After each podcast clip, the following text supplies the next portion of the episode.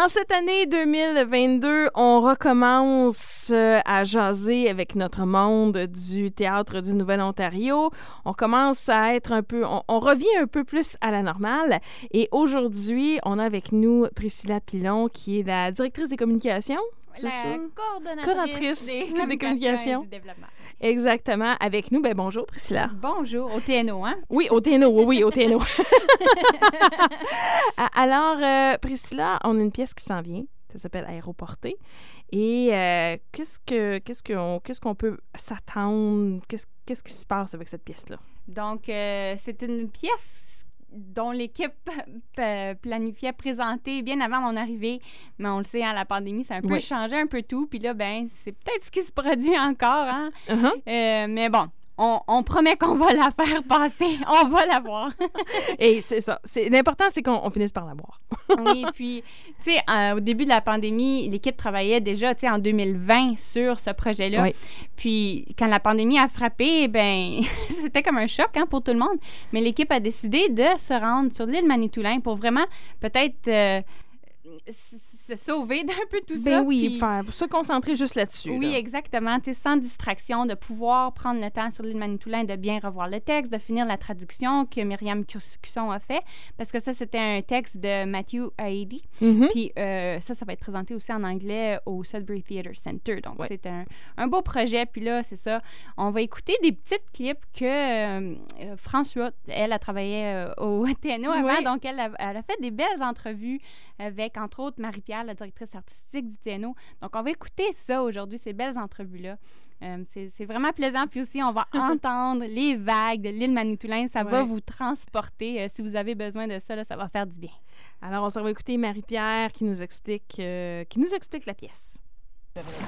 Oui, je pense que vraiment l'idée de programmer le spectacle est née en mai 2010 ou 2019 où, en fait, euh, Matthew Heady, qui est l'auteur du texte anglophone, avait présenté une lecture de son texte, d'une version d'une autre version de ce texte-là en anglais, dans le cadre de Play Smelter, qui est un festival. Et Myriam jouait le rôle d'Amelia à ce moment-là en anglais. Et puis, euh, j'avais vraiment été euh, touchée par cet univers-là de Matthew.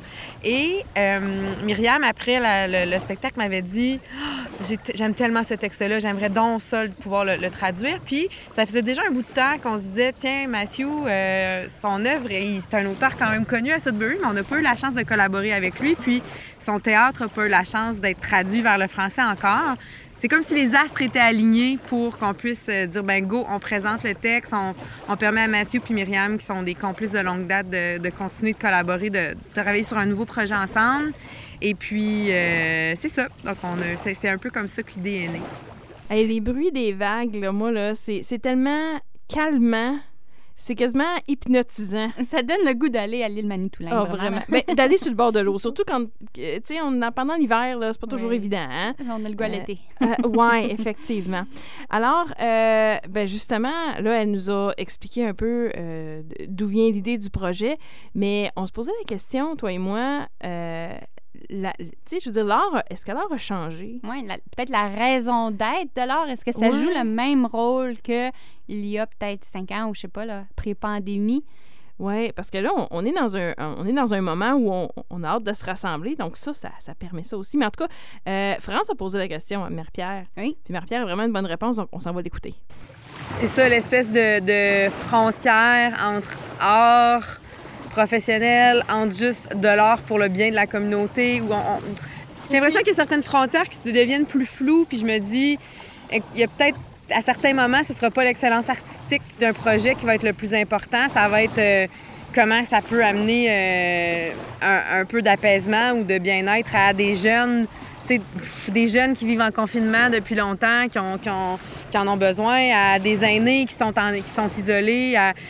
C'est ça, je me demande si il n'y a, pas euh, une rencontre possible un peu plus entre ce qu'on fait, qui est de la médiation artistique et culturelle, puis les œuvres en tant que telles, tu sais. Puis, euh, On vous rappelle que la pièce Aéroportée mettant en vedette Myriam Cusson sera présentée euh, au TNO du 7 au 9 avril prochain.